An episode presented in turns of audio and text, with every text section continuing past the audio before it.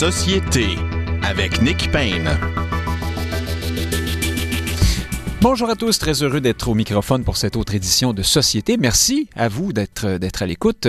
Une émission, encore une fois cette semaine, chargée de nombreux sujets fort intéressants, d'autres certains graves, bien sûr. On pense à la guerre en Ukraine, d'autres que nous traiterons au moins, souhaitons-le, un peu plus légèrement, mais qui sont néanmoins importants et intéressants, touchant à la politique québécoise et sans doute canadienne aussi. Nous débattrons de tout ça dans quelques minutes avec nos panélistes habituels euh, Frédéric Lapointe et Frédéric Bérard.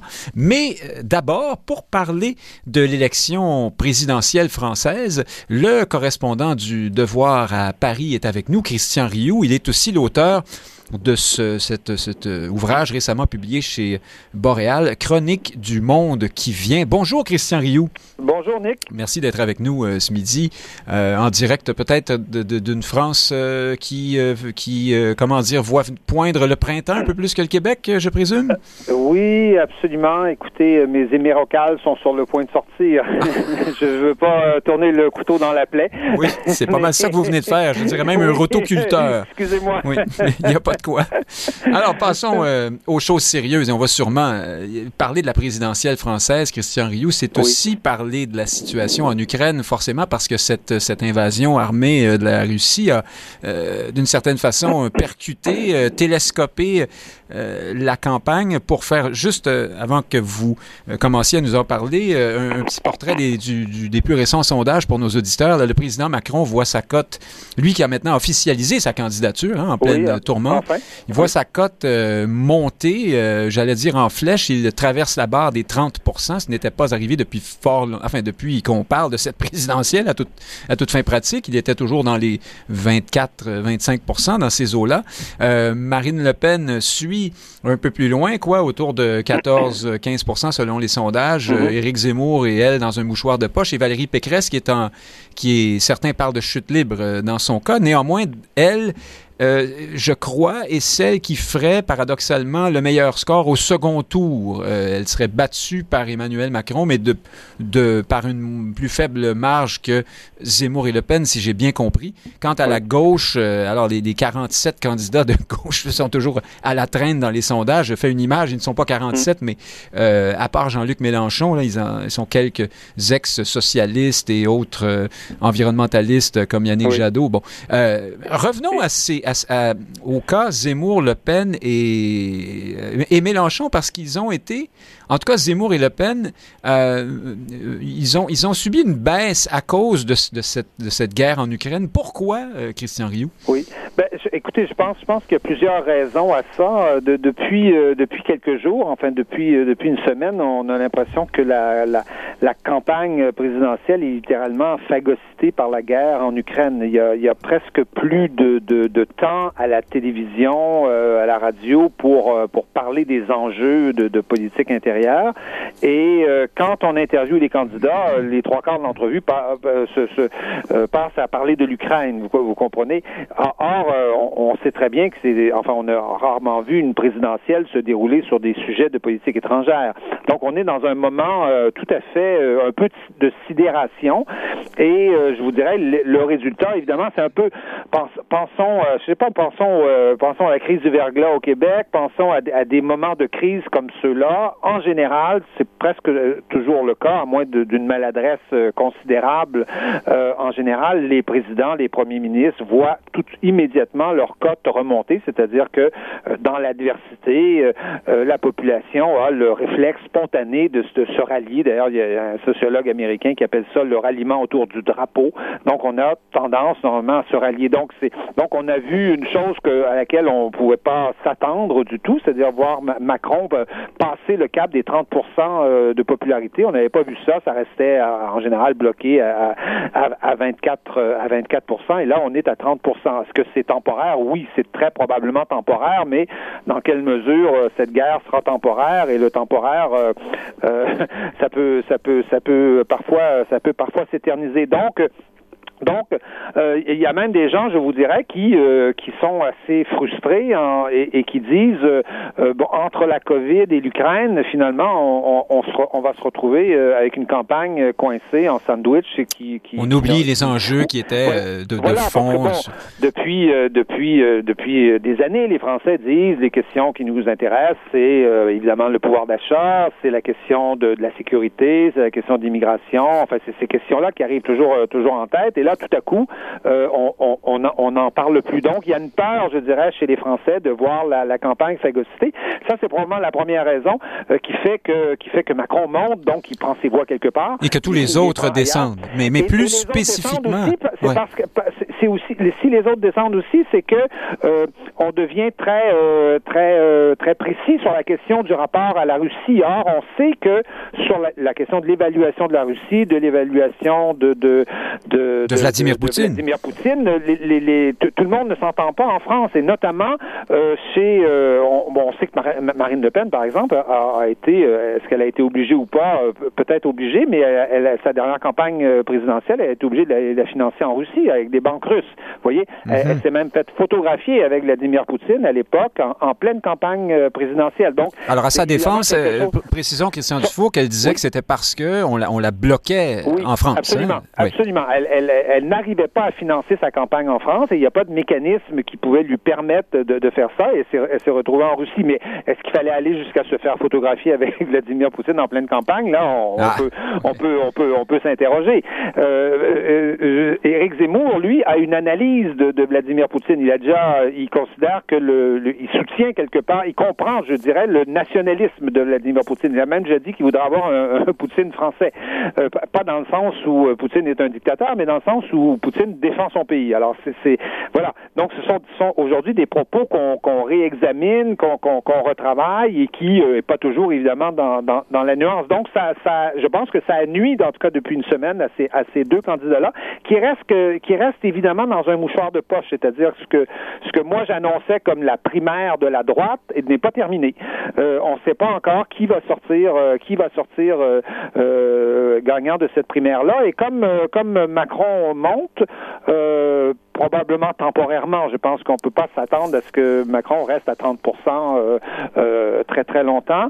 Ça fait ça fait baisser la barre, vous voyez, de, de, passage au deuxième tour, ce qui fait que tout le monde se retrouve dans un mouchoir de poche et même et même Jean-Luc Mélenchon euh, est dans le fond pas si loin euh, pas si loin de tout le monde.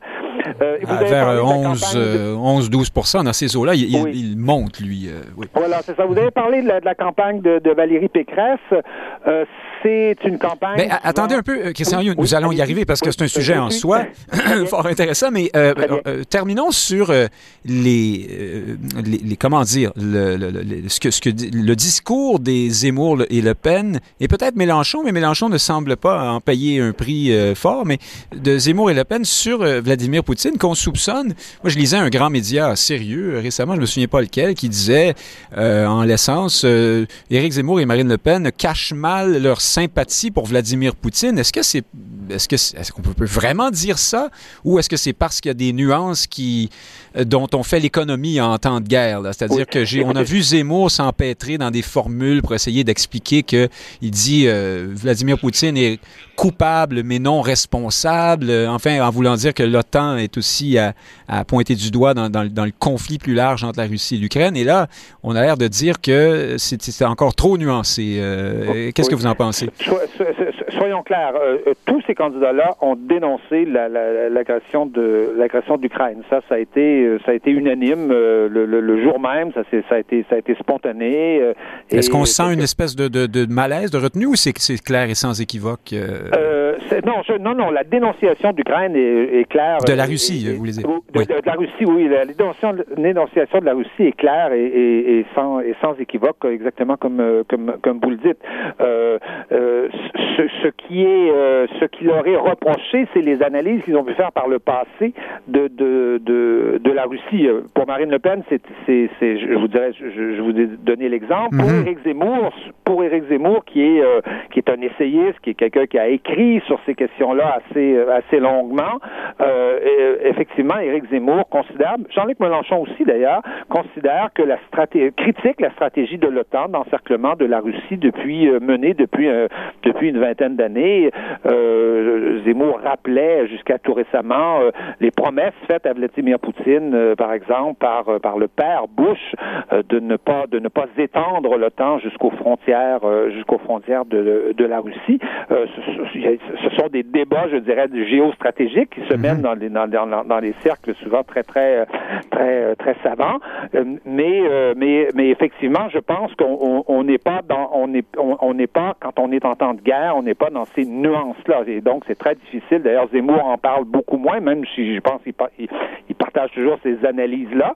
Mais euh, c'est très compliqué d'essayer de faire une analyse géostratégique alors qu'on est dans la défense, euh, la, défense de l'Ukraine. Et, euh, Parce qu'il faut dire que Christian Rioux, correspondant du Devoir à Paris, Éric Zemmour était une sorte de, de, hein, avant cette, avant que cette crise n'éclate.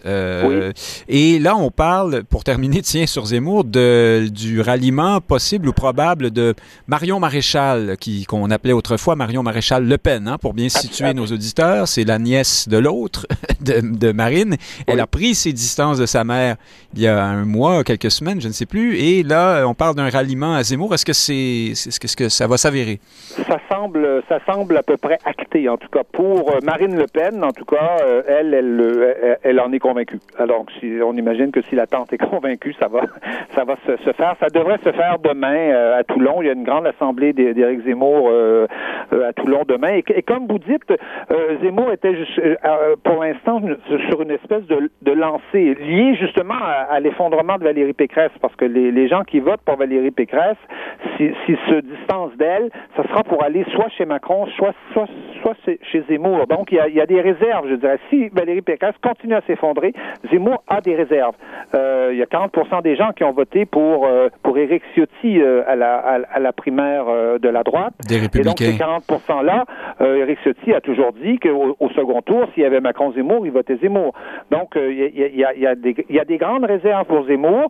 il semble que ça se réalise pas pour l'instant. Il y a des gens dans les spectatives qui attendent que peut-être que Valérie Pécresse remonte, qui, qui, qui sont sidérés par la question de, de, de l'Ukraine, et il continue à grignoter des voix chez, chez, chez Marine Le Pen. Et pouvez dire... Et demain, et demain, ça peut avoir un, effet très important, effectivement, le, le, le, le, ralliement de Marion Maréchal, parce que Marion Maréchal, c'est quelqu'un, euh, bon, c'est quelqu'un qui qui, qui, qui, qui est d'une droite euh, conservatrice, euh, très clairement, plus, plus conservatrice, je dirais, que que que, que sa tante, qui, qui, moins à gauche, hein, certains diraient, oui. dans le domaine social, là. Mhm. et, mais, et, mais ça peut avoir aussi des, des, conséquences importantes, parce que c'est quelqu'un quand même, c'est quelqu'un de respecté, c'est quelqu'un de très jeune d'abord, elle, est très très jeune, c'est quelqu'un qui a une habileté politique étonnante, renversante, une fille qui, qui en entrevue, et on se, on se demande d'où vient, enfin, elle vient de sa, famille, évidemment, elle a une culture politique Cette culture. étonnante. Elle a été élue hein, au Parlement européen. Même à gauche ou à droite, là, indépendamment des, des, points de vue qu'on peut, on peut être en désaccord avec elle, c'est quelqu'un d'assez respecté sur le plan politique.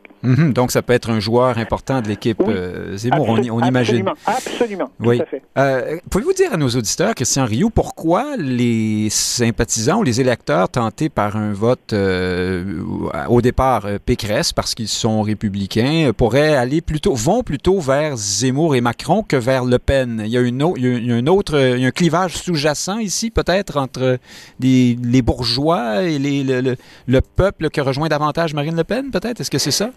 Je pense que c'est, je pense que c'est un facteur, mais c'est, c'est vrai, je dirais que c'est la, c'est la, c'est la faille, c'est la, c'est la faille historique, euh, je dirais, de, de, dans la droite française depuis, euh, depuis François Mitterrand, qui s'est poursuivi avec, euh, avec, euh, avec Jacques Chirac et qui s'est maintenu quand même un peu, mais beaucoup moins avec Nicolas, Nicolas Sarkozy. Vous parlez de Mitterrand parce qu'il en bénéficiait, vous voulez dire Oui, oui, oui, mais Nicolas Sarkozy était arrivé à aller chercher l'électorat populaire, mais mais, mais, dans, mais chez LR, chez les Républicains, il y a une espèce de, de, de cassure, euh, tout sauf Marine Le Pen. Euh, il y, y, a vraiment cette tradition-là. Le cordon sanitaire, hein? Absolument, celle du cordon sanitaire, cordon républicain, on ne sait plus comment, euh, comment, comment, comment l'appeler. Et il y a, y a cette tradition-là. Et le, le, le troublion là-dedans, c'est justement Éric Zemmour, c'est-à-dire qu'Éric Zemmour s'est donné comme mission politique de casser cette, ce, ce, ce cordon-là. Euh, lui, il est convaincu que jamais Marine Le Pen ne sera élue à cause de ça, euh, que LR est un parti qui est en voie de disparition, qui va rejoindre, je dirais, le Parti socialiste un jour. Euh, donc le parti de Valérie Pécresse, oui, là. Mhm. Oui, c'est ça, le parti de Valérie Pécresse. Et donc, et donc Zemmour s'oppose comme celui qui peut à la fois aller chercher Marion Maréchal, mais à la fois aller chercher une partie des, des, des, des électeurs de, de, de, de, LR. Donc cette, cette cassure-là, elle est, vous savez, elle est historique. Elle fait que euh, la droite a, a, a, quand même gouverné, mais, mais avec beaucoup de difficultés depuis un certain nombre d'années. Et une des recettes de, l'élection des socialistes a toujours été de, casser cette droite-là. Mitterrand en avait fait même, avait érigé ça en, stratégie. Et donc, est-ce qu'on est à un moment où tout ça se, termine peut-être? Si euh, si on voit Zemmour monter comme on le voyait depuis euh, euh, quelques semaines et si jamais il dépasse Marine Le Pen parce que Marine Le Pen a peu de réserves vous voyez elle est elle est en tête mais elle n'a pas beaucoup de réserves elle n'a pas de réserve chez Zemmour elle n'a pas de réserve chez chez, euh, chez Pécresse, alors que Zemmour mm -hmm. est second, mais a des réserves. Parce que les sondeurs si, demandent aux, aux gens... Oui, parce que les, les sondeurs oui. demandent aux, aux sondés s'ils si, pourraient changer d'idée et si oui, aller vers oui. qui. Et donc, Marine Le Pen a très peu de réserves en ce sens. Parlons de Valérie Pécresse, justement, vous avez commencé à le faire, Christian Rioux. Euh, elle, alors, un premier, ce que les Français appellent des meetings, hein, n'est-ce pas, un premier rassemblement de campagne euh, jugé catastrophique euh, par plusieurs il y a, une, je ne sais plus, une dizaine de jours.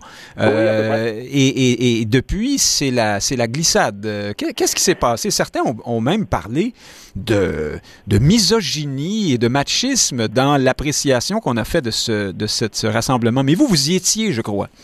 Oui, moi j'étais à, ce, à, ce, à, cette fameuse euh, assemblée euh, euh, qui était qui était extrêmement particulière. Hein. C'était au Zénith ici à Paris. Vous savez, c'est le Zénith, c'est une salle très on, on, fait on fait des concerts là. C'est une salle très branchée. Très, oui, mais très tassée. Vous savez, c'est ah. c'est vraiment fait pour la télé. C'est-à-dire que un meeting peut peut être être un échec.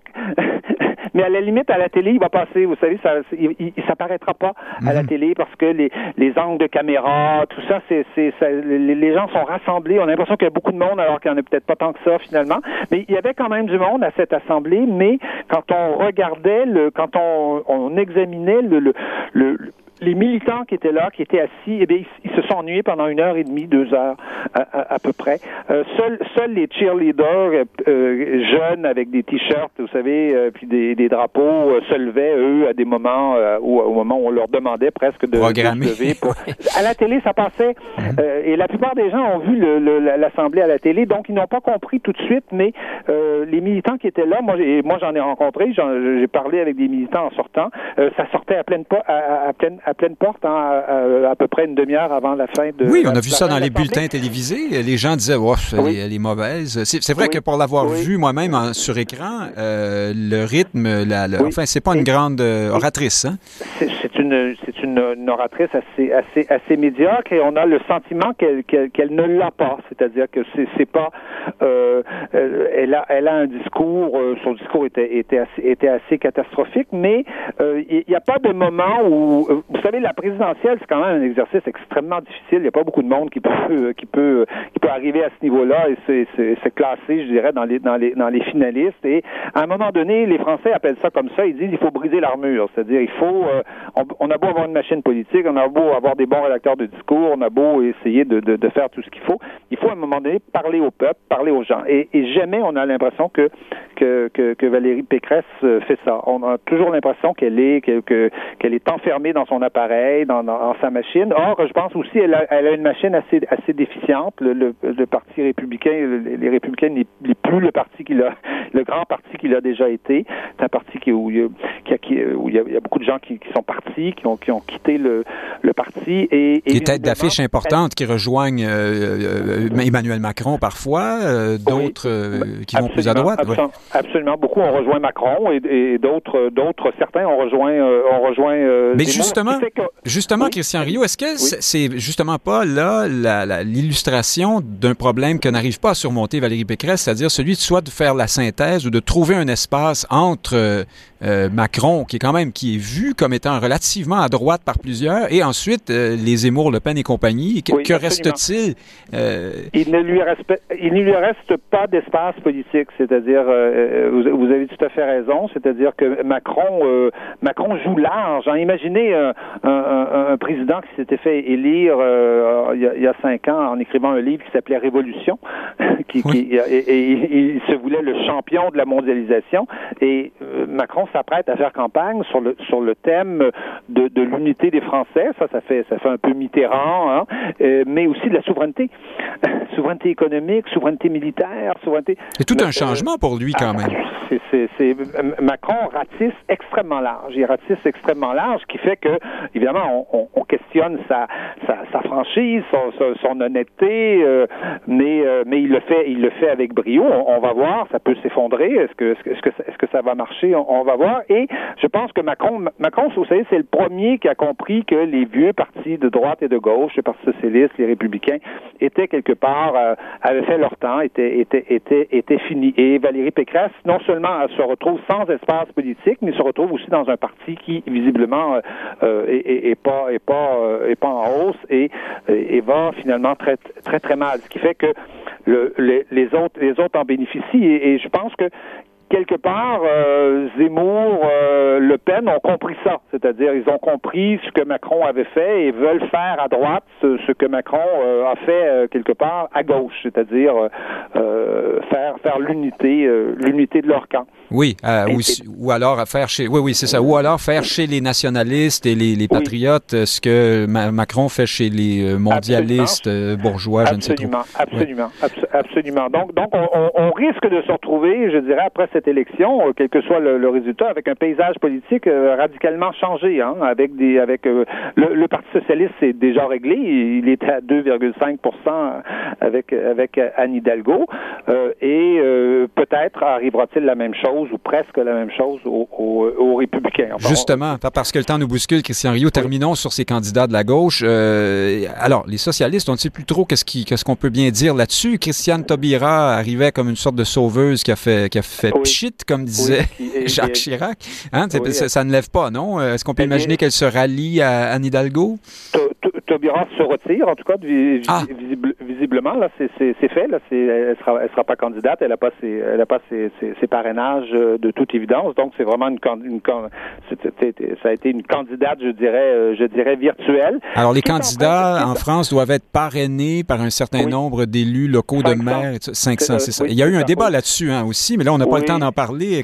Là, tout le monde a ses parrainages dans les grands candidats, finalement. Oui, dans les grands candidats, finalement, tout le monde a ses, euh, a ses, a ses, a ses parrainages. Et donc, si, je vous dirais que à, à gauche, les choses sont sont pratiquement réglées quelque part. On voit bien que Yannick on est pulvérisé. Il, est, à 7% Ce qui peut se produire, par contre, et ce qui est peut-être en train de se produire, c'est un vote utile en faveur de Mélenchon. C'est-à-dire que euh, Jean-Luc Mélenchon, euh, qu'on l'aime, qu'on l'aime pas, euh, c'est un, un candidat expérimenté. C'est peut-être pas parmi les plus expérimentés, je dirais, même dans cette, dans cette présidentielle, et avec Marine Le Pen. Et, et, et, et il est à 11 à cause de, à cause de ses talents d'orateur, notamment, euh, et tout ça.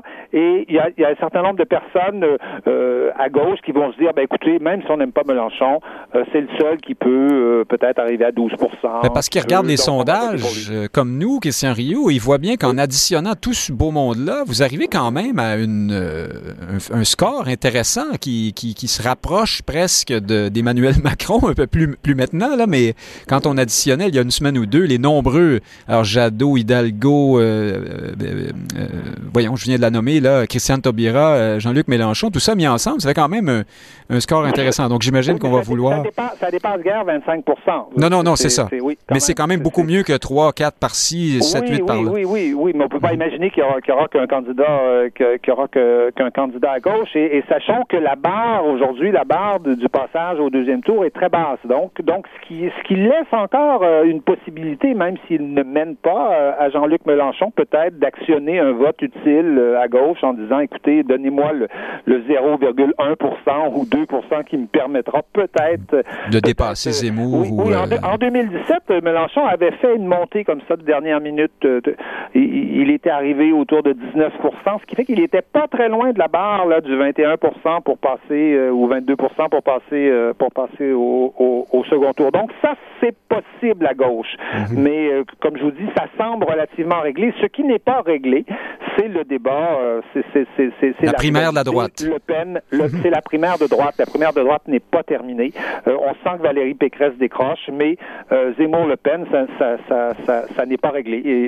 Et, je vous dirais que la guerre en Irak n'aide pas à, ce que ça se, règle, quoi, que ça se oui. que ça se décide. Christian Rioux, correspondant du journal Le Devoir à Paris, merci d'avoir été encore une fois aujourd'hui nos yeux et nos oreilles euh, en France. On vous laisse contempler vos émérocales, discuter avec vos émérocales de la situation politique et euh, on, on, y reviendra, j'espère bien. Portez-vous bien.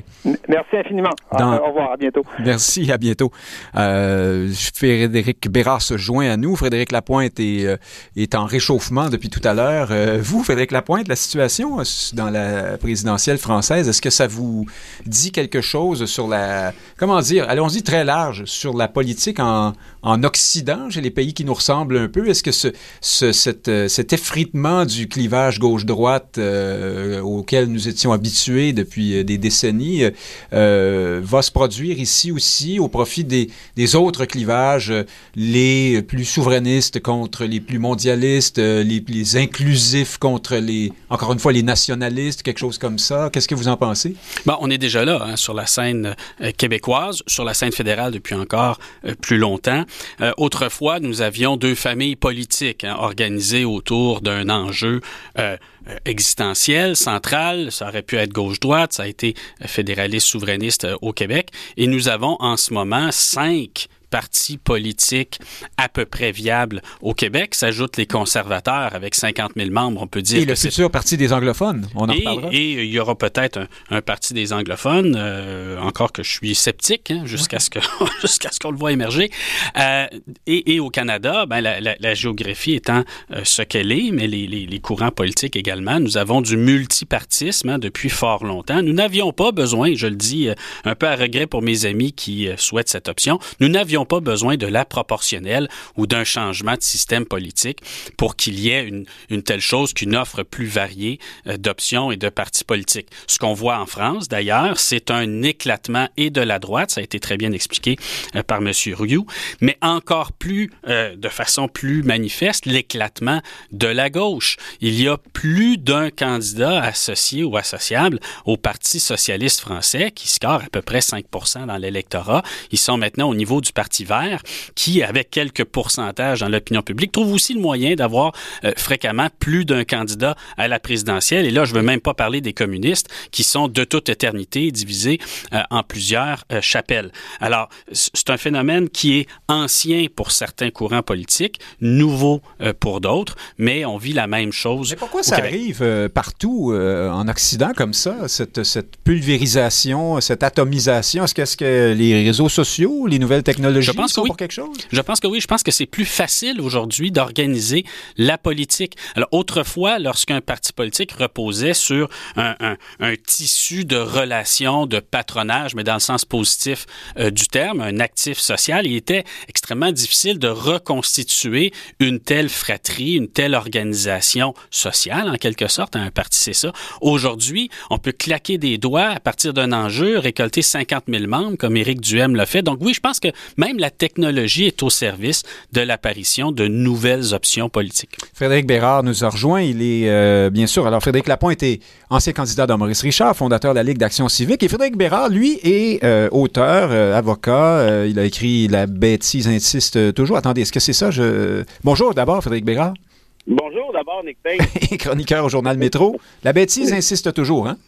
Ben, ça, c'est pas de moi, c'est de Camus, mais disons. C'est le titre de votre plus récent ouvrage et Camus récolte les droits, sans doute, euh, ah, là-dessus. Ah, oui, ben, il en est très satisfait d'ailleurs, mais euh, pour, le reste, on ne peut que le remercier d'avoir prévu euh, quoi, 60 euh, ans à l'avance et même un peu plus euh, ce, qui, ce qui allait se produire aujourd'hui. Oui, c'est pourrait, Frédéric Bérard, qu'on trouve quelqu'un dans la préhistoire qui disait la même chose aussi. Hein? Euh, parlons de ce clivage gauche-droite qui s'effrite et qui se mute, qui se transforme et auquel s'ajoutent des d'autres clivages concurrents, des fois, qui viennent des, des, clivages transversaux hein, qui, qui apparaissent dans l'ancienne gauche et dans l'ancienne droite, entre, par exemple, les, plus nationalistes et les moins nationalistes. Frédéric Bérard, qu'est-ce que vous pensez de, de la France comme laboratoire de ça et du fait que, comme le dit Frédéric Lapointe, euh, on assiste à ça ici aussi?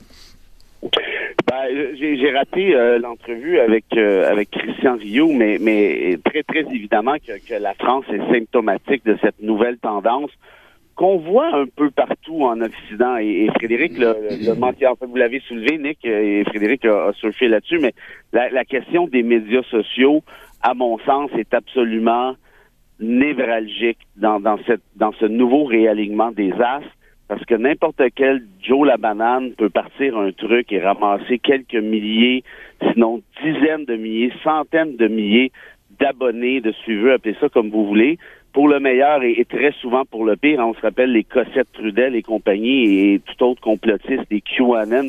Est-ce que Donald Trump aurait pu être élu sans les médias sociaux?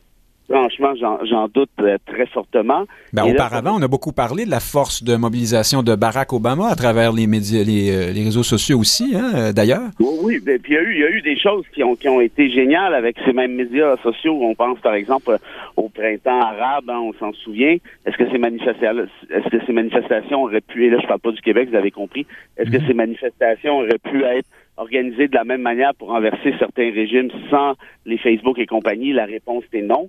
Maintenant, très clairement, je crois qu'il y a eu un glissement des médias sociaux vers plusieurs théories absolument abracadabrantes, ce qui fait en sorte que les médias traditionnels se sont vus tasser, et je trouve ça absolument dommage, au profit de, n'importe quel euh, charlatan, parce que ça, il y en a, c'est pas ça qui, qui, manque dans les rues actuellement, ou plutôt sur dans, dans les sous-sols X et Y à écrire n'importe quoi, ce qui fait en sorte qu'on peut déstabiliser euh, un mouvement, peut déstabiliser une démocratie occidentale aussi puissante qu'elle était les États-Unis à l'époque, on l'a bien vu.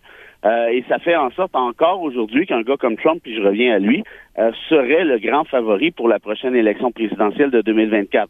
Or, si je ramène ça maintenant du côté français ou du, nouveau, du côté québécois, encore une fois, sans médias sociaux, est-ce que Éric Duhem est capable d'aller chercher c'est 50 000 membres. Est-ce qu'il est capable de, de, faire parler de lui à sa société? Et là, les médias traditionnels n'ont plus le choix de l'inviter parce qu'il est rendu à 15 dans les sondages. Et pourquoi il est à 15 dans les sondages? Mais il faut dire, Frédéric Bérard, qu'il euh, y avait euh, avant, euh, au départ, à la racine de cette, montée de d'Éric Duhem, un, un événement social majeur, hein, une catastrophe naturelle, si on peut appeler ça comme ça, la pandémie et, et ensuite les mesures sanitaires. Donc, il y a quand même un, aussi des causes qui ne dépendent pas des, des seulement des réseaux sociaux. Là, revenons au clivage gauche-droite. Euh, on voyait déjà depuis quelques années euh, avant qu'on se retrouve tous sur Facebook, euh, une certaine gauche, une certaine droite un peu fatiguée, euh, qui se ressemblaient de plus en plus dans des partis pragmatiques d'alternance au pouvoir, hein, ici comme ailleurs. après la chute du mur de Berlin, on savait plus trop ce qu'on cherchait, ce qu'on voulait. Et, donc, est-ce qu'il y, a quelque chose de plus vaste ou de plus profond qui qui fait en sorte que, je sais pas moi, par exemple, la gauche, en devenant social, social-démocrate et puis pragmatique, a un peu, euh, euh, un peu été victime de son succès. Puis on sait que la droite, c'est beaucoup euh, quiconque n'est pas de gauche. Hein. et donc, par conséquent, la droite s'est retrouvée un peu assise entre deux chaises, elle aussi. Ben, deux, choses. Premièrement, vous me permettrez, je, recule encore un peu. Je tiens à mon idée, effectivement, que la pandémie est venue changer la, la dynamique est venue changer la donne, ça va de soi, mais encore une fois, posons-nous la question, sans médias sociaux, est-ce que la gestion pandémique aurait été la même? Est-ce que des, des, des, des, des influenceurs XY auraient pu colporter n'importe quelle théorie absolument débile? On se rend souvient, les, les 5G, les Bill Clinton qui veut, pas Clinton, Bill Gates, pardon, qui veut nous insérer des puces, et Et là, actuellement, il y a des, il y a des liens qui sont avec la, Russie. Je veux dire, c'est absolument abracadabra. Oui, ben en fait, puisque vous le dites, là, on constate que plusieurs, alors appelons-les complotistes, ceux qui sont vraiment dans les théories du complot, qui aujourd'hui sont plutôt dans une lecture de, du conflit Russie-Ukraine très très favorable au discours de Vladimir Poutine, si on va dire ça comme ça. Voilà, et puis pour revenir à, la, deuxième question que vous avez posée, en fait, à vrai dire la dernière, euh, je suis en train de réétudier un petit peu ce qui s'est passé au début des années 2000 avec le 11 septembre pour, euh, pour un truc sur euh, Omar Kader. Et, et, c'est fascinant de voir à quel point on le savait, on le disait, mais on, je ne sais pas à quel point on y croyait, mais que le monde a changé, mais de façon absolue à ce moment précis. Rappelez-vous l'invasion de l'Irak par les États-Unis. On avait demandé euh, au Conseil euh, de sécurité des Nations Unies de faire en sorte d'envoyer un comité de vérification pour s'assurer que Hussein n'avait pas certaines armes nucléaires, bien que tout le monde savait qu'il en avait plus, ça avait été démantelé en 95. Alors, on les a pas trouvés. Mhm. On les trouve, on les, non seulement on les a pas trouvés, mais par la suite, les États-Unis ont dit oui, mais il faudrait quand même envahir l'Irak et on va donner de l'argent à quiconque voudra bien voter euh, de notre côté pour cette résolution, des trucs du genre. Bref, on a tripoté le droit international à l'os. Et donc, ça pour dire que c'était cette espèce de d'apologie ou de propension du mensonge, de, de la bullshit, là, en bon français, politique qui, a fini par s'instaurer très rapidement. Et le monde a, et je parle de l'Occident de façon générale, a changé de façon magistrale à partir de ce moment-là. On a eu Obama qui est débarqué là, qui n'a pas réussi à faire grand-chose, soyons honnêtes. Et puis par la suite, bien évidemment, les médias sociaux étaient débarqués un petit peu avant Obama, à vrai dire à peu près en même temps. Et qu'est-ce qui s'est passé? Ben, tout ça a chaviré de l'autre côté. Donc ça pour dire, la gauche, la droite, qu'est-ce que c'est maintenant aujourd'hui? Quand je vois... Alors, gros effet, selon vous, euh, des, euh, des médias sociaux et du, de la révolution numérique, disons-le comme ça. Je, vous interromps parce que on a plusieurs sujets à traiter. Frédéric Lapointe, on ne peut pas ne pas parler d'Ukraine encore cette semaine et ça risque d'être le cas pour plusieurs semaines ou mois à venir, euh, même si on souhaite le contraire. Est-ce que, euh, alors les Russes, le rouleau compresseur avance. Hein? On attaque une centrale nucléaire euh, hier. Je ne sais pas si vous avez retenu votre souffle comme plusieurs, mais ça sentait le, le Tchernobyl multiplié par. enfin, ça a fait peur à beaucoup de monde. Est-ce que Frédéric Lapointe, vous entrevoyez un déblocage, un, début de négociation dans ce conflit-là? On n'a pas l'impression que que, qu'on, s'en va vers ça pour le moment, non? Non. Euh, et, les séances de négociation qui permettaient de stimuler l'espoir, hein, il y en a eu une, il y a eu une deuxième séance, on, on, en a parlé. Euh, force est de constater que ce sont des séances qui jouent dans le script russe de euh, générer des demandes, générer de l'espoir euh, pour ensuite fermer plus fort la main, la porte euh, sur les doigts de la main. on a vu la même, le même procédé en Syrie où l'opposition était l'opposition islamiste, frères musulmans ou plus extrémiste Daesh était invitée à participer à des pourparlers. La Turquie s'était mis un peu en intermédiaire là-dedans et à chaque fois que, par exemple, les, les Russes, les Syriens acceptaient de ne plus bombarder les hôpitaux, euh, ben ça prenait 24 heures, puis les hôpitaux étaient bombardés, d'autant qu'ils étaient pleins à ce moment-là. Donc, il y a quelque chose de fondamentalement diabolique dans cette approche euh, russe où le fait d'interagir avec l'interlocuteur est simplement euh, une manière de lui faire plus mal.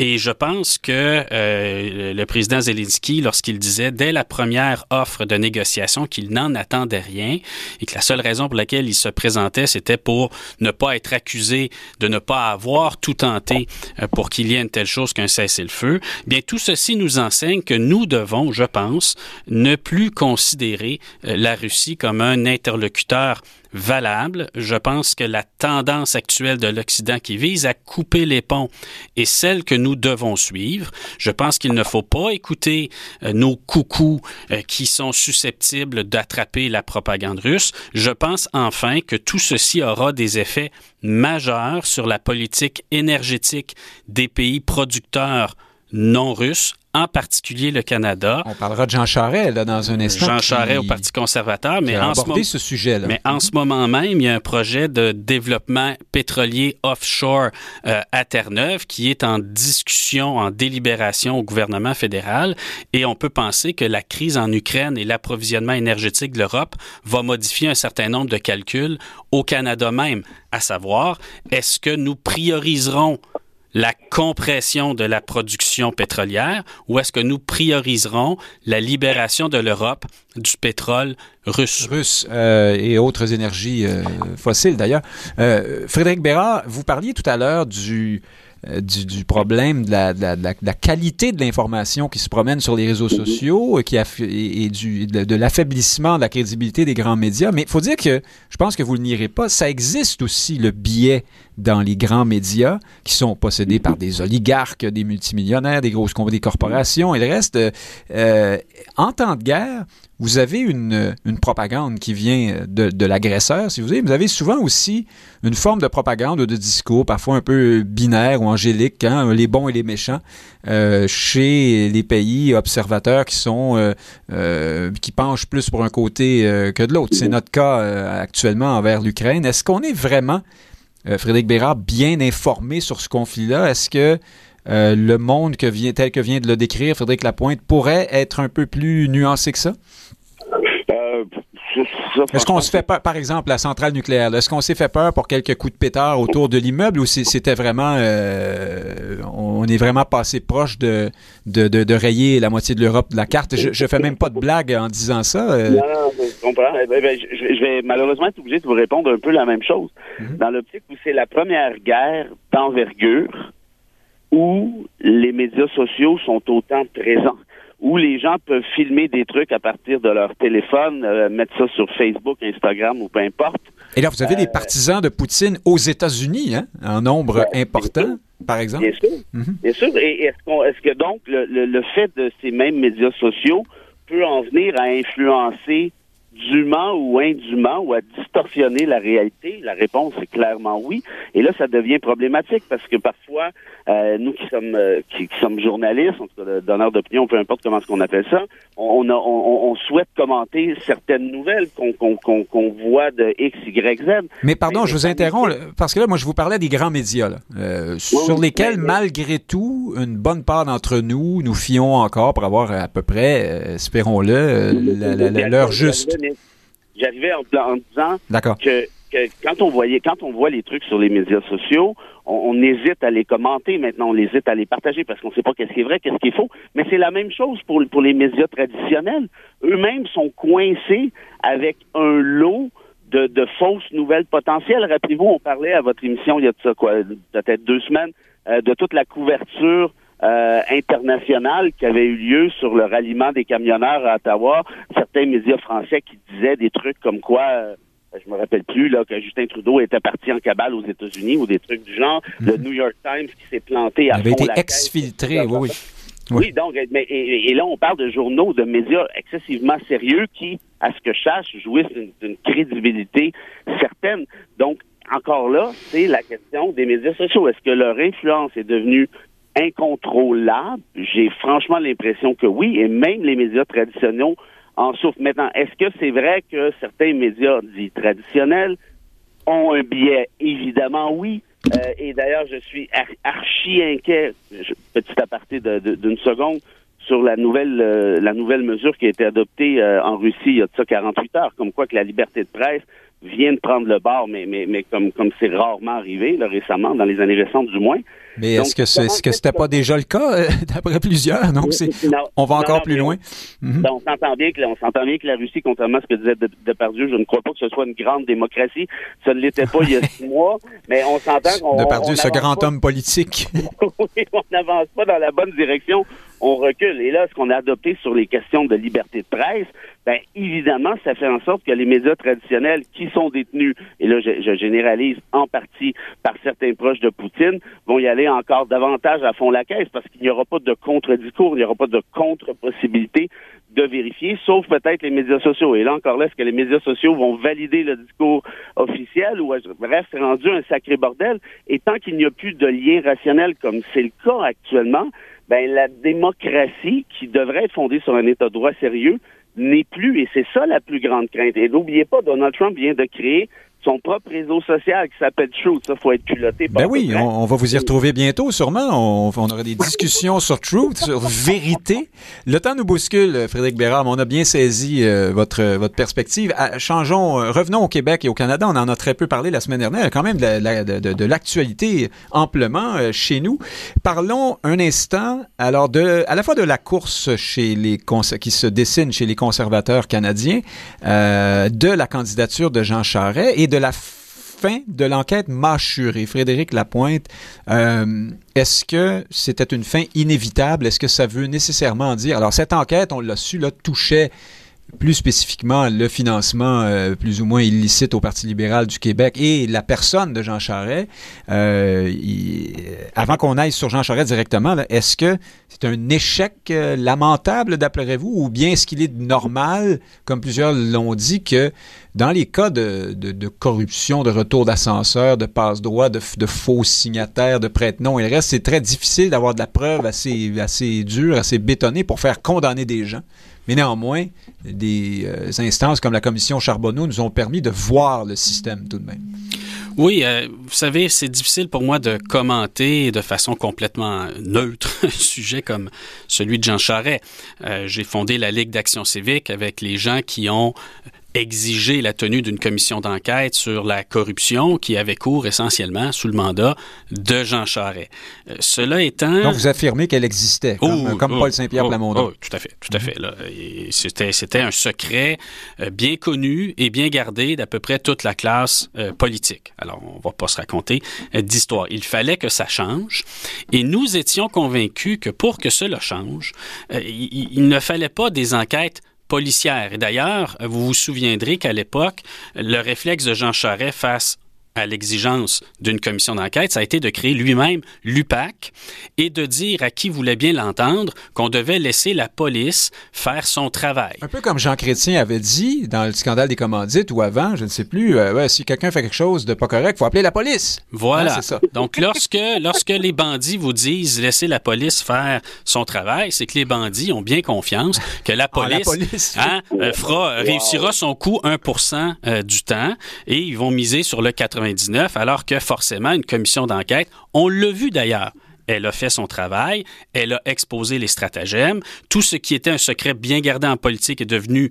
non pas un secret de polichinelle, mais une vérité partagée, et le système a changé. Je le répète, je l'ai dit souvent en ondes, les municipalités aujourd'hui sont infiniment plus propres qu'elles ne l'étaient. Les partis politiques au Québec, tous, y compris le Parti libéral, sont infiniment plus propres qu'ils ne l'étaient. Donc ce problème est passablement réglé. Est-ce que je vais sur une lame parce que l'enquête mâchurée, qui a par ailleurs, je le dis également, été sérieuse, ils ont mis énormément d'énergie pour aller au fond de l'affaire. Et des millions de dollars. Et des millions de dollars. Alors, que ça n'aboutisse pas avec des gens en prison, je n'ai pas d'émotion particulière par rapport à ça. L'essentiel était que le Québec change, le Québec a changé, les partis politiques ont changé, les villes ont changé. On a tous à se féliciter pour ça. Je veux bien m'envoyer quelques fleurs pour ça. Puis je veux pas que les policiers se, euh, couchent le soir en se disant on a, on a échoué, on a raté. Non, ils ont fait leur travail, mais parfois, euh, ça mène pas à des conclusions judiciaires. Euh, Frédéric Bérard, mâchuré, hein? on avait vraiment l'impression de quelqu'un qui mastique euh, quelque chose, qui arrive jamais un steak smell de botte, là, vous voyez, euh, qui finit par goûter mauvais. Bon, bon. est-ce que, est-ce que, est-ce que vous êtes dans la perspective de Frédéric Lapointe? Est-ce que, est-ce que vous trouvez que c'est un échec et qu'on aurait pu faire autrement, ou alors que c'était une perte de temps dès le départ? Ben, écoutez, moi, je suis pas d'accord avec les, deux affaires là-dessus, mais en même temps, est-ce que est-ce que ça sentait mauvais tout ça, le, règne de Charest? La réponse c'est oui. Hein. On se souvient aussi qu'il était payé par son parti. C'était quoi, 70 000 par année. Donc c'était nécessairement de l'argent des contributeurs euh, du parti. On se rappelle des, des, des trucs de, garderie avec de Thomasy et compagnie. Euh, on se rappelle Marc-Yvan Côté et tout le tralala. Les, sacs, les, sacs d'argent. Euh, tout, le kit. Ceci dit, là, maintenant, je vais vous parler en juriste deux secondes, qu'il y, a eu une enquête policière que j'ai pas de raison de douter qu'elle qu'elle n'a pas été sérieuse. Euh, qu'il y a une enquête policière qui, après neuf ans, arrive à la conclusion qu'il n'y a pas de conclusion, ben dans ce sens-là, c'est plate, mais c'est fini, là. C'est réglé, là. Vous avez mis, je pense, et ça, Frédéric pourra en témoigner mieux que moi. Ah, attendez, vous voulez dire, est-ce que là, on est obligé de dire, donc, personne n'est coupable de rien? Euh, devant ben, le droit, c'est un, c'est ben, un fait, mais... Là, je parle de, je parle de droit. Est-ce que est-ce que euh, je laisserais euh, Jean Charest euh, gérer gérer mon compte en banque? Probablement pas. Mais mais ce que je peux dire par contre, c'est que ben, il pourrait vous faire faire pas mal d'argent. Hein? en tout cas, ça a été efficace pour les libéraux. Mais mais comprenez ce que je veux dire, c'est que mhm. si après neuf ans tu ne trouves rien. Et croyez-moi que ça leur aurait fait drôlement plaisir de mettre le panache de Jean Charest sur leur pick-up, comme ils ont fait avec Nathalie Normando, en quelque sorte, lorsqu'ils l'ont arrêté la journée du budget. Ça, là, il faut le faire, faut le faire en diable. Tout ça parce que monsieur, monsieur Chose-Binette, de, de l'UPAC, Lafrenière, voulait voir son mandat être renouvelé parce qu'il y avait une discussion là-dessus à l'Assemblée nationale quelques jours après. Oui, alors, euh, d'ailleurs, là-dessus, juste un instant, le, Journal de Montréal, par ses journalistes d'enquête, mettait le projecteur récemment sur cette formidable capacité à la, la au synchronisme hein, de, de, l'UPAC, la, la démission de M. Lafrenière le jour des élections. Vous l'avez dit, Nathalie Normando, euh, le jour du budget. Et puis Jean Charest, qui, euh, qui est maintenant candidat à, euh, qui, oui, et, là, tout à coup, il est exonéré, oui. Mhm. Il y a d'autres choses là-dessus. Allez voir la page Wikipédia de Lafrenière. Lui-même se, se, décrit comme un homme politique. Je savais pas qu'une police ah de la politique, mais probablement que Lafrenière, lui, a compris que c'est ça qu'il faisait dans la vie. Et la deuxième affaire, Rappelez-vous. mais là, ben, vous vous fiez quand même pas sur les sur Internet, euh, Frédéric Bérard. Ça doit pas être lui qui a écrit ça. ça, par contre, euh, j'ai des doutes là-dessus, mais en tout cas, bref, sympa. Pour le reste, rappelons-nous que tout le coulage, tout le coulage qui avait lieu dans le journal de Montréal, parce que c'était essentiellement le journal qui avait qui avait la, la plug, puis tant mieux pour eux. Mais là, c'était la, la, fin du monde. Puis regardez le chalet de Jean Charest, les travaux de rénovation là-dessus. Ça a coûté 150 000 Ah, ah c'est louche. J'arrête de dire, oui, ben, c'est pas à moi le chalet, je l'ai loué. C'est pas moi qui les ai payés rénovation pour regarder, un voici. Donc, en d'autres termes, ils se sont amusés pendant toutes ces années à essayer d'entretenir la flamme en disant on va le pogner, on va le pogner, on va le pogner. Ce qui fait que contrairement à, à, l'ami Lapointe, moi je suis un peu déçu en quelque sorte des agissements de l'UPAC qui ont peut-être agi de manière sérieuse. Donc vous pensez qu'ils ont fait de la politique et qu'ils ont été de ah. très mauvais politiciens? Mais c'est d'une évidence totale. Et quand je disais qu'ils ont mené une enquête rigoureuse, c'est dans l'optique où ils voulaient tellement le pogner, Jean Charest, que je ne peux pas croire qu'ils n'ont pas toutes mis les énergies possibles du monde pour ce faire. Or, ils ont échoué peut-être, et je dis ça comme ça, je ne le sais pas, je le connais pas, je l'ai pas vu la preuve, puis je connais pas Charest, mais peut-être parce qu'il y avait rien aussi. Ça, ça se peut. Et s'il y a rien, ben là, c'est plate, mais c'est, le gars est innocenté, puis merci, bonsoir, on passe à d'autres choses. C'est comme ça qu'on fonctionne dans un état de droit, on peut pas marcher autrement. Oui, effectivement, même à la commission Charbonneau, Frédéric Lapointe, on n'a jamais vraiment vu, ou entendu quelqu'un dire que Jean Charest savait même si il y avait la directrice du Parti libéral, euh, Violette Trépanier, non, la directrice du financement, qui est impliquée, M. Bibot, le grand argentier. Donc, c'est difficile de s'imaginer que M. Charest ne savait rien du tout, mais en même temps, euh, on a déjà vu ça hein, dans d'autres organisations. Des gens tout en haut qui ne savent pas, euh, très, très commodément, qui ne savent pas ce qui se, ce qui se passe en bas. Non, ça s'appelle euh, une organisation criminelle. On s'arrange pour protéger ceux qui sont en haut, puis ceux qui peuvent être attrapés, ben, c'est ceux qui font le sale besogne, la sale besogne en bas. Alors vous, non, non, écoutez, quand on vous passe la balle... on, sait, on, sait, on, sait, comment ces choses-là fonctionnent. Et d'ailleurs, l'UPAC a traité son enquête avec le Parti libéral, je vais utiliser l'expression anglaise de façon un peu hardball, hein, puis arrêter quelqu'un, le brasser, menacer de le mettre en dedans pour le faire parler. Je parle de Mme Normando. Mhm. Ça aurait fait partie de la tactique de l'UPAC personne ne devrait être surpris pour qui connaît le fonctionnement de la police. Mais revenons à cette question de la commission Charbonneau. Plusieurs personnes euh, s'étonnent du fait que le gouvernement n'a pas été l'objet de l'éclairage direct euh, de la commission. Mais souvenez-vous encore une fois que la commission Charbonneau ne souhaitait pas interférer avec des enquêtes policières en cours. Et donc, donc l'enquête policière a servi, d'après vous, à empêcher la commission Charbonneau je, de... je ne dis pas qu'il y a des intentions derrière ça, mais il faut reconnaître les faits. Lorsque la commission Charbonneau se penche sur le fonctionnement du Parti libéral, il y a une enquête sérieuse sur le Parti libéral et donc ils ne peuvent pas faire la lumière sans interférer dans un processus policier judiciaire en cours. Alors, nous étions, Frédéric Lapointe, déjà sur le sujet Charret. Euh, M. Charest s'est prononcé dans une longue lettre euh, il y a quelques jours sur la situation en Ukraine en recommandant notamment que le Canada euh, mette, exporte ses énergies fossiles. Hein. donc on est, on est dans une position qui cherche à plaire à l'Ouest, probablement, dans une certaine mesure. On, on se demandera quand même comment M. Charest peut-il bien faire la synthèse entre ces deux partis que sont le Parti conservateur. Mais d'abord, terminons sur la question de l'éthique. Euh, il y avait, lors de la dernière course à la chefferie des conservateurs, une clause que moi j'appelle la clause Charret, qui disait Vous ne pouvez pas être candidat si vous faites l'objet d'une enquête policière. Pouf, c'est formidable. Euh, c'est maintenant euh, un problème qui est réglé pour M. Charret. Il peut être candidat si jamais il y a une telle clause dans les règlements. Gageons qu'il n'y en, aura plus, peut-être, je ne sais pas. Mais donc, est-ce que, est que vraiment le chemin est ouvert pour Jean Charest? Est-ce qu'il peut... Je pense que oui. Oui, je pense que oui. Euh, et par ailleurs, et je le dis... Euh, dire, est-ce qu'il peut rassembler ce parti-là? Et, je le dis dans ma capacité d'adversaire politique hein, de Jean Charest et de, d'adversaire social au moment de la lutte à la corruption. Je pense que Jean Charest peut mettre la main sur le Parti libéral. Euh, pardon, le lapsus est significatif, sur le Parti conservateur. Euh, sur les Red Tories, vous voulez dire, les, libéraux euh, conservateurs? Et, je pense, je pense qu'il ne faut pas y voir euh, une, une, injustice. les politiciens sont les instruments de la population. Est-ce que la population canadienne a plus de choix et plus libre? Avec Jean Charest euh, sur la scène politique? Je crois que oui. Est-ce qu'il sera élu? C'est une autre question. Mais je pense que nous n'avons rien à perdre à ce qu'il soit dans l'arène euh, politique. Maintenant, est-ce que euh, est-ce qu'il a payé pour ce qui s'est passé durant son époque? J'oserais dire oui. Il n'y a pas besoin d'aller en prison, il n'y a pas besoin d'aller devant un procès pour avoir payé. Je pense qu'il y a eu, je vais le dire comme ça en des termes juridiques, je pense que sur la corruption au Québec, il y a eu chose jugée. Il y a eu réparation, il y a eu correction et nous pouvons, je pense, examiner euh, ce que proposera et ce que fera le politicien Jean Charest euh, sans toujours avoir le regard dans le rétroviseur. Frédéric Bérard, c'est peut-être pas payé, jugé encore complètement pour Jean Charest. Au Québec, s'il se présente à nouveau, mais dans la peau d'un chef euh, fédéral, ça sera pas facile pour lui au Québec, non, considérant cette, cette historique. Et par ailleurs, à l'ouest, est-ce que vraiment les Pierre Poilièvre de ce mhm. monde et autres euh, porteurs de casquettes euh, de Donald Trump peuvent vraiment se rallier à M. Charret?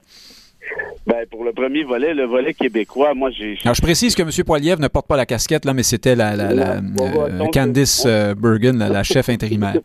Ouais, ça serait pas surpris qu'il apporte euh, chez lui, mais en tout cas, ça, c'est une autre histoire. Une arme à la main, oui. Pour le coup, oui, probablement avec un 12 pompeux. Euh, mais euh, en, ce qui a trait à Charret, moi, moi, j'ai vraiment pas le goût de le voir, là. Sérieusement, ces politiciens-là qui sont jamais capables de se désintoxiquer de la politique m'énervent au plus haut point. Il est rentré en politique, je pense qu'il avait quoi, 28 ans t'as donné, c'est correct, ça va, c'est réglé. Il a été, il a été ministre de l'Environnement et du Sport, on s'en souvient, hein, pour, pour Brian Mulroney. Là, ça, ça remonte à.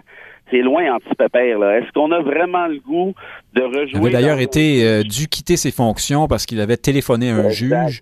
Pour l'affaire de Ben Johnson et le scandale des, euh, des stéroïdes. Euh, mais, mais ça, c'est bon. Ça, c'est le volet québécois. Et, et pour le volet ouest canadien, qui nécessairement sont moins au courant de tout ce qui s'est passé avec Charbonneau, bien qu'ils savent quand même un peu. À moins qu'ils euh, lisent McLean's, hein? Euh, oui. Encore, encore. Qui nous avait déclaré la, la, province la plus corrompue au Canada. Et, mais, mais, mais là, la question qui va se poser encore, Nick, ça va être justement le volet populiste, le volet médias sociaux. Poliev a participé très, très activement au convoi, au convoi des camionneurs en a profité pour zigouiller O'Toole avec son discours populiste qu'il a mis en ongle quoi quelques minutes après qu'O'Toole se soit fait trucider. Un discours qui ressemble en tout point à celui de Trump, populiste, Maswell, la liberté, le ci et le ça. Et donc, vous avez ça d'un côté et Charest qui n'a plus rien à voir avec ce parti-là qui était le parti de Mulroney à l'époque. Et je, je vous dirais aussi que Stephen Harper, lors de la dernière course au leadership, celle qui a été remportée par O'Toole, avait démissionné d'un comité quelconque au sein du parti pour pouvoir faire la guerre activement à Jean Charest parce qu'il a décidé que jamais Jean Charest ne sera l'un de ses successeurs.